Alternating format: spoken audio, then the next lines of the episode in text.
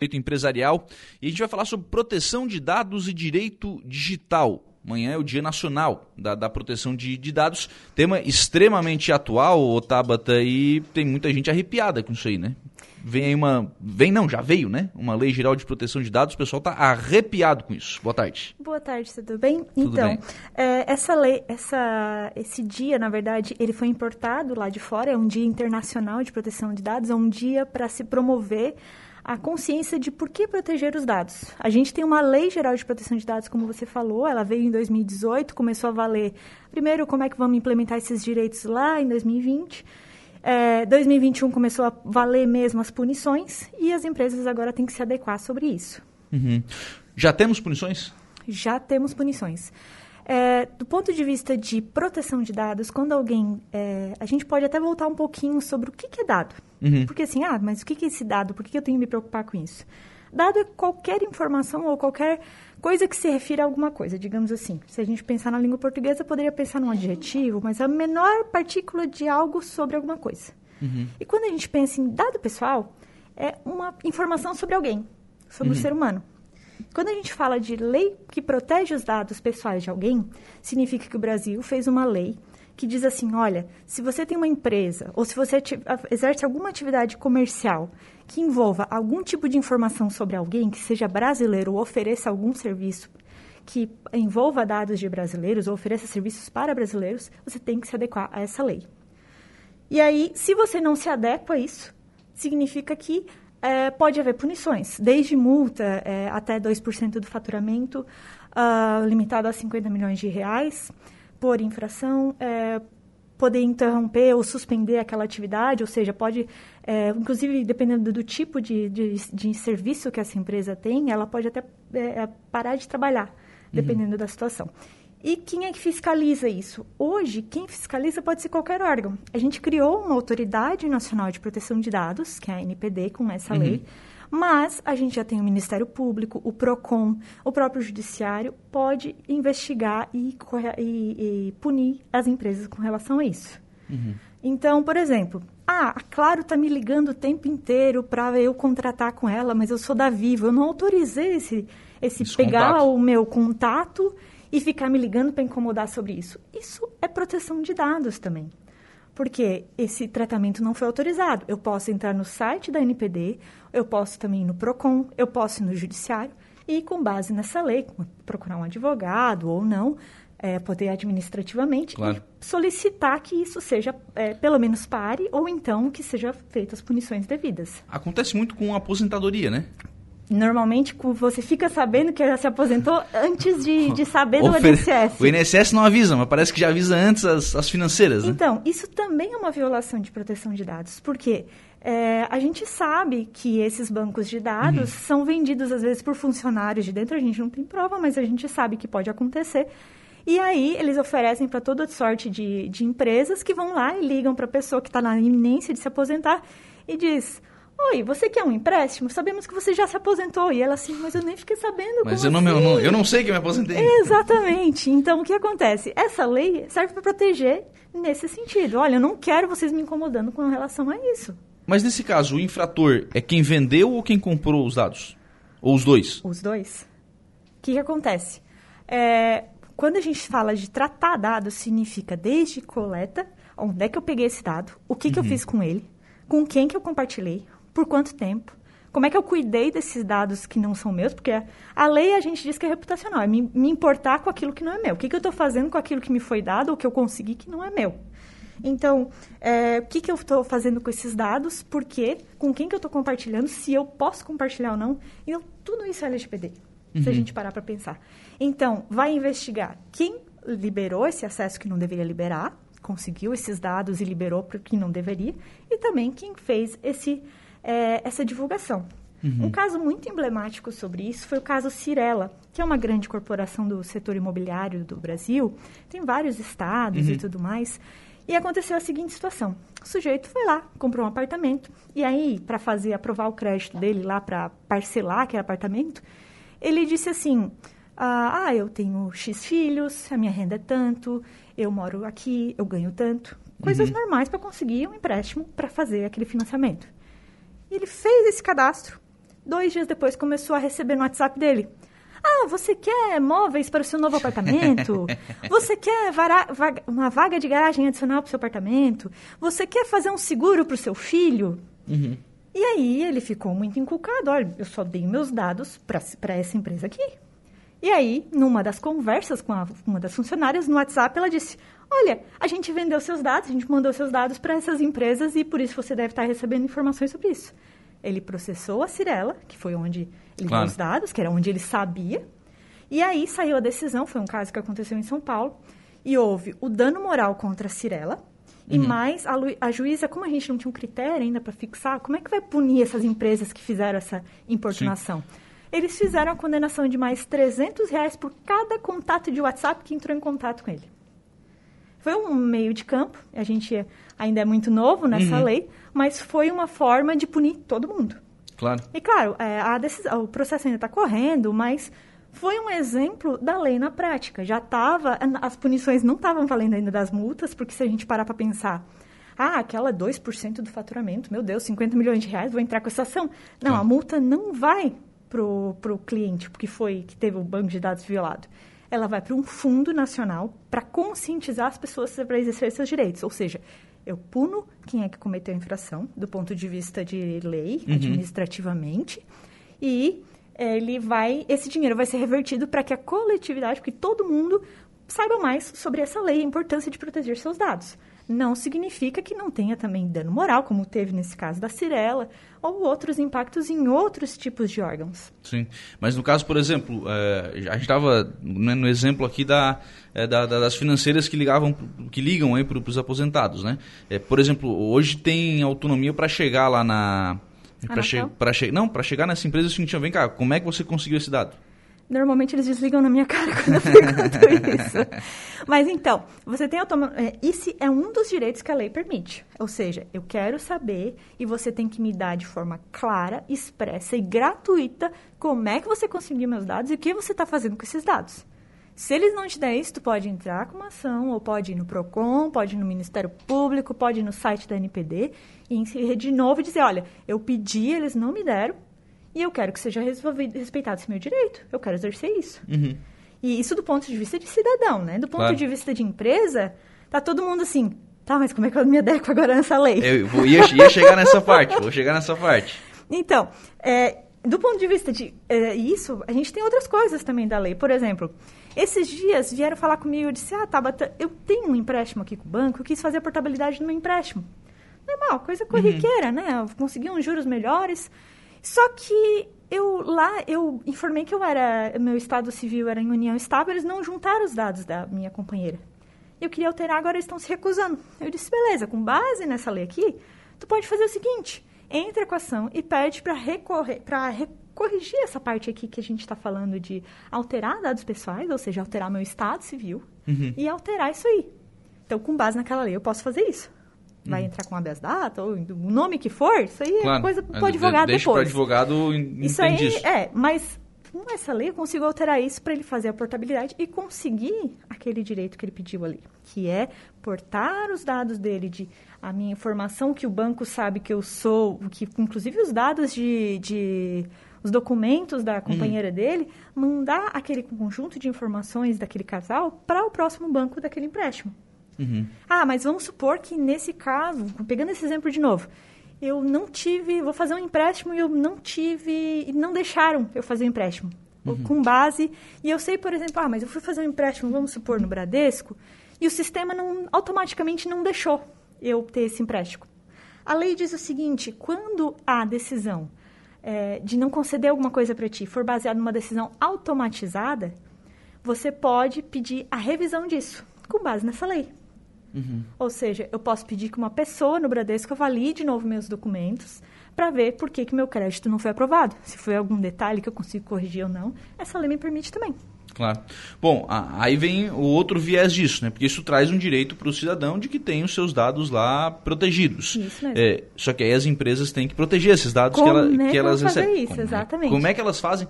E assim, existe um protocolo para isso? Pronto? Não, na verdade, assim, quando a gente pensa em adequar a uma lei, a gente fala de compliance. É um nome bonito que vendem desde o tempo da Lava Jato, com todos uhum. aqueles escândalos que teve com a, com a Odebrecht, veio, é, a gente importou esse, esse termo nos Estados Unidos para dizer, olha, você tem que se adequar. E quando a gente diz adequar, significa não só cumprir a lei, cumprir a lei é obrigação de todo mundo. Uhum. Mas a minha, mudar a minha cabeça do meu colaborador no sentido de, olha, eu, vi, eu não só visto a camisa aqui, o meu comportamento é o mesmo desde a pessoa da pessoa que recebe ali na recepção até o CEO, até o dono da empresa, todo mundo dança na mesma música.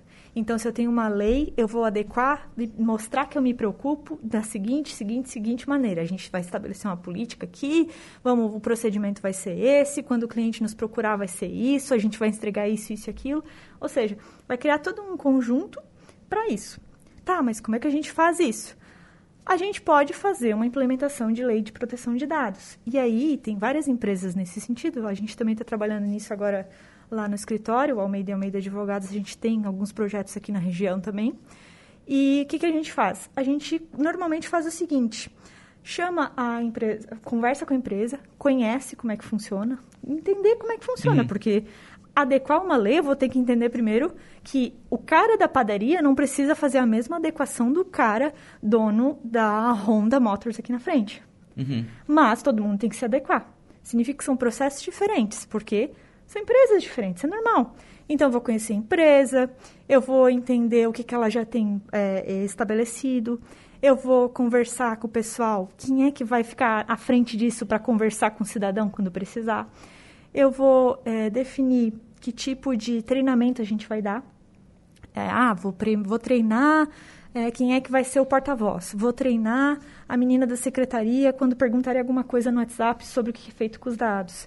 A forma como eu vou melhorar isso aqui, eu vou, vou estabelecer critérios para treinar essas pessoas. Uhum. Então, são etapas, como qualquer projeto de implementação, que vai adequando a empresa nesse sentido. Então, a gente faz um ciclo de conhecer a empresa, estabelecer o time, treinar o pessoal e deixar rodando aquele programa, adequar documentos, se tem algum documento que tem que arrumar. Esse é um projeto que se adequa. Isso normalmente leva aí, é, por exemplo, se é um site, vai ser coisa rápida. Dependendo claro. do site, vai levar dois, três meses de implementação. Dependendo do tamanho da empresa, pode levar anos. Uhum. Tudo depende do, da organização, quantidade de dados que ela trata, quantidade de funcionários, adequar isso aí vai de caso a caso. Uhum. Então, adequar ah, mas tá, a lei já está valendo? Como assim ser multado? Não. A NPD tem sempre uma postura, tanto que esse Dia Internacional de Proteção de Dados, que o Brasil adota desde o ano passado, é justamente nesse sentido. A gente não quer sair por aí multando todo mundo. A gente claro. quer saber o quanto vocês estão se trabalhando nesse sentido, até porque a gente está meio, no meio de uma pandemia. É natural que ninguém tenha 100% pronto, adequado a essa lei. Sim. Não se pode esperar isso. Então, o que acontece? qual é o seu grau, até que ponto você já foi atrás disso. E uhum. dependendo do caso, tem todo um processo administrativo que a autoridade vai ver para dizer, ah, beleza, você já está implementando, você já alterou os seus documentos, você no mês que vem vai começar a treinar seu pessoal, beleza. Tá mais ou menos, tô meio que me adequando nisso aí. Tem, tem alguma coisa acontecendo. E dependendo do caso, ela pode deixar de aplicar a multa. Uhum. Entendeu? Agora, não, peraí, você não fez nada. Daí a conversa é diferente. Sim. Quando a gente pensa, por exemplo, vamos trazer para a realidade lá do processo penal. O cara fez, cometeu um acidente de trânsito. Uhum. Atropelou um cara. Mas ele prestou socorro? Ele estava bêbado? Ele tinha carteira de motorista? Essas perguntas a gente consegue trazer também para a realidade de proteger os dados. Uhum. Essa empresa estava se adequando? Ela treinou o pessoal? ela tinha algum jeito de proteger esses dados ou ela pegava os dados à torta e à direito, pedia cópia de, de CNH pelo WhatsApp, compartilhava no Google Drive, compartilhava para quem quisesse, qualquer um conseguia acessar? Qual era o critério de segurança para mostrar que se importa com aquilo que não é seu? Uhum. Então, é, é isso que a lei quer mostrar e conscientizar as pessoas sobre por que, que tem um dia para isso. Tá, vou, vou, trazer uma realidade, e aconteceu comigo, tá? Né? Aconteceu comigo é uma instituição que eu confio, então assim, não, não vou é, é, expô-la aqui, mas eu fui assinar lá um, um, uma renovação de uma prestação de serviço e assinei lá e tal, não sei o que, vai daqui, vai dali, é, valores, aquela coisa toda, tá, tá tudo certo tal. Assinei, renovei o, renovei o serviço. Aí depois a, a colaboradora chega para mim e diz o seguinte, olha, o senhor tem que assinar esse documento aqui, que é o documento da proteção de dados. Eu disse, tal, o que, que é isso? Ela disse, é, não, o senhor, tem que assinar. tá, é, Já mostra que a adequação não está muito não, boa. exatamente. E aí, não, tá, eu dei uma olhada ali e tal. Eu não sou advogado. Eu não sou, é, não sou co profundo conhecedor. Certo. Mas eu entendi o seguinte, olha, ele autoriza mandar os meus dados para todo mundo da rede de que presta trabalho junto com, com essa empresa, tá todo mundo autorizado. Tá, eu, eu confio na instituição, tal, assinei, tudo bem. Hum, Mas primeiro, essa questão da adequação, a colaboradora não está não tá treinada. E segundo, eh, se isso não, não vira daqui a pouco um empecilho, porque assim, eu, eu precisava do serviço. Certo? Eu, precis, eu, eu não só não é só queria, eu precisava da, daquele serviço. E daqui a pouco, se eu não assinar o documento, eles não me dariam o serviço. Entendeu? Se isso não pode virar uma barreira também para a gente conseguir algumas, algumas coisas. Então, é, quando a gente pensa, tem duas coisas aí. É, a lei diz que você tem que ter um consentimento claro, livre e informado. Ou seja, dependendo da situação, eu vou ter que dar esse papel para te assinar e, de alguma forma, mostrar... não era do- nem papel, era até um tablet. tá? Era, era Pode chique, ser, era chique o não, não negócio. tem problema. É, de preferência por escrito, que a gente Sim. diz na- no- nos treinamentos, né? É, mostrar que a gente se. é, que você entendeu o que, que a gente está compartilhando, com quem, para que esses dados e Uhum. o que, que vai ser feito com isso. Então, o que acontece? Quando você faz esse tratamento e pega esse consentimento, a pessoa, tu tem que provar que a pessoa entendeu o que, que ela está fazendo com aqueles dados. Lembra que no ano passado teve um monte de gente apavorada, saiu até umas correntes no WhatsApp dizendo que o WhatsApp ia parar de funcionar se você não aceitasse os termos de uso e a política de privacidade? É a mesma situação que tu falou. Só que a gente, trazendo do ponto de vista de realidade digital, eu sou advogado especialista em direito digital e compliance também, é, quando a gente pensa isso na realidade, o termo de uso é como se fosse o contrato. O papelzinho que tu assinou, o tablet que tu Sim, assinou. sim, sim. E a política de privacidade é o, o anexo do teu termo de consentimento, que vai mostrar o que está sendo feito ali. A Lei Geral de Proteção de Dados, diferente da lei europeia, que é a referência hoje em tudo, tudo sobre o assunto de proteção de dados, diz o seguinte: você tem que mostrar com quem você compartilha. Se o usuário não concordar, ele pode, a empresa pode se recusar a fornecer o serviço. Mas dependendo da situação, e aí vai o outro lado para a empresa, por isso que é legal adequar o quanto antes, procurar uma empresa especializada nisso. Dependendo da situação, não precisava nem desse consentimento. Porque tem hipóteses que tu não precisa pegar o consentimento. Por exemplo, não faz sentido eu pegar o teu consentimento para te botar no SPC. Olha, assina aqui para te botar no SPC. Sim. Isso é uma das formas de tratamento que tu não precisa pegar consentimento. Por quê? Para proteger teu crédito. Continuar, continu, fazer um serviço ou contrato que tu pediu. Nesse caso aí que tu está me falando, eu não estou por dentro do assunto, Claro, eu não claro, adequei a claro. empresa, eu não posso te dar com mais detalhes, mas existe uma hipótese de tratamento, por exemplo, que diz assim, olha, se é para um serviço que o titular, que aquele cara pediu, ele não, não precisa pegar o Vou, consentimento. vou tentar exemplificar aqui. Ô, se eu comprei um ar-condicionado, eu preciso autorizar a- a- o serviço de manutenção? Não, não, de Não, é- instalação? Está implícito não no preciso, tratamento. né? Eu preciso do teu, do teu CPF para emitir a nota fiscal. Claro. Tu não pode se negar, por exemplo, nisso. Mas, por outro lado, agora a gente tem um princípio da necessidade, que é um princípio que existe em qualquer lei de tratamento de proteção de dados. Ele veio principalmente na lei europeia, que é a nossa referência sobre o assunto, e diz o seguinte: qual é a necessidade daqueles dados ali? É realmente necessário tudo aquilo que está pedindo?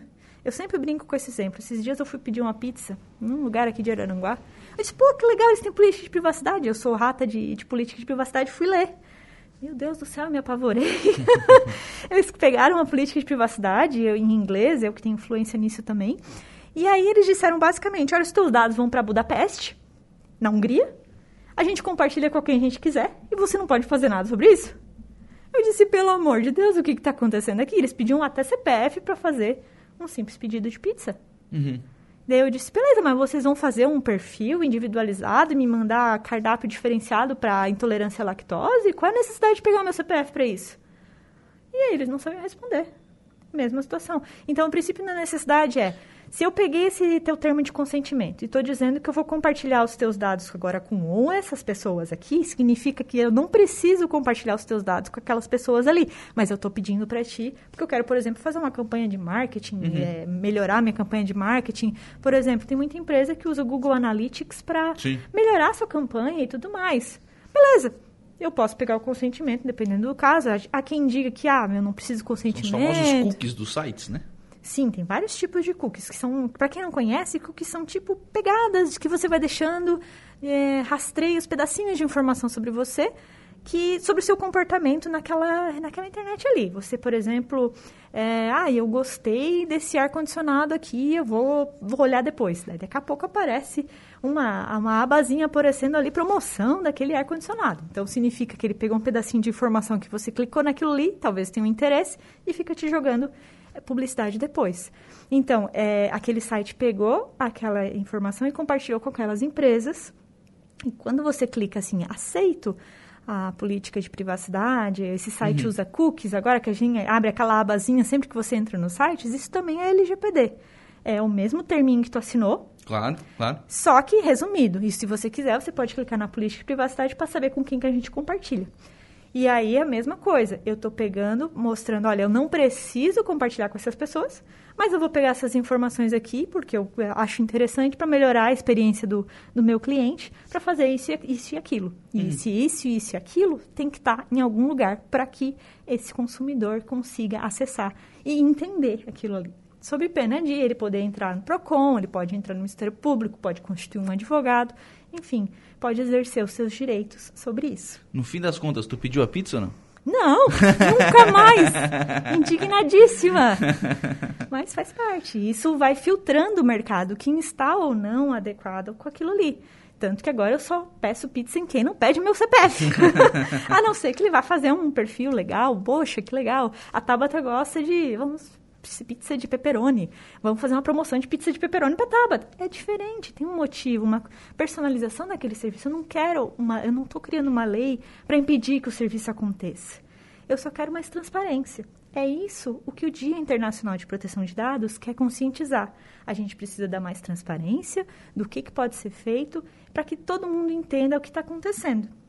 Muito bem, Tabata Kleiser, obrigado pela participação aqui no programa. Muito obrigada. Um abraço, boa tarde. Boa tarde.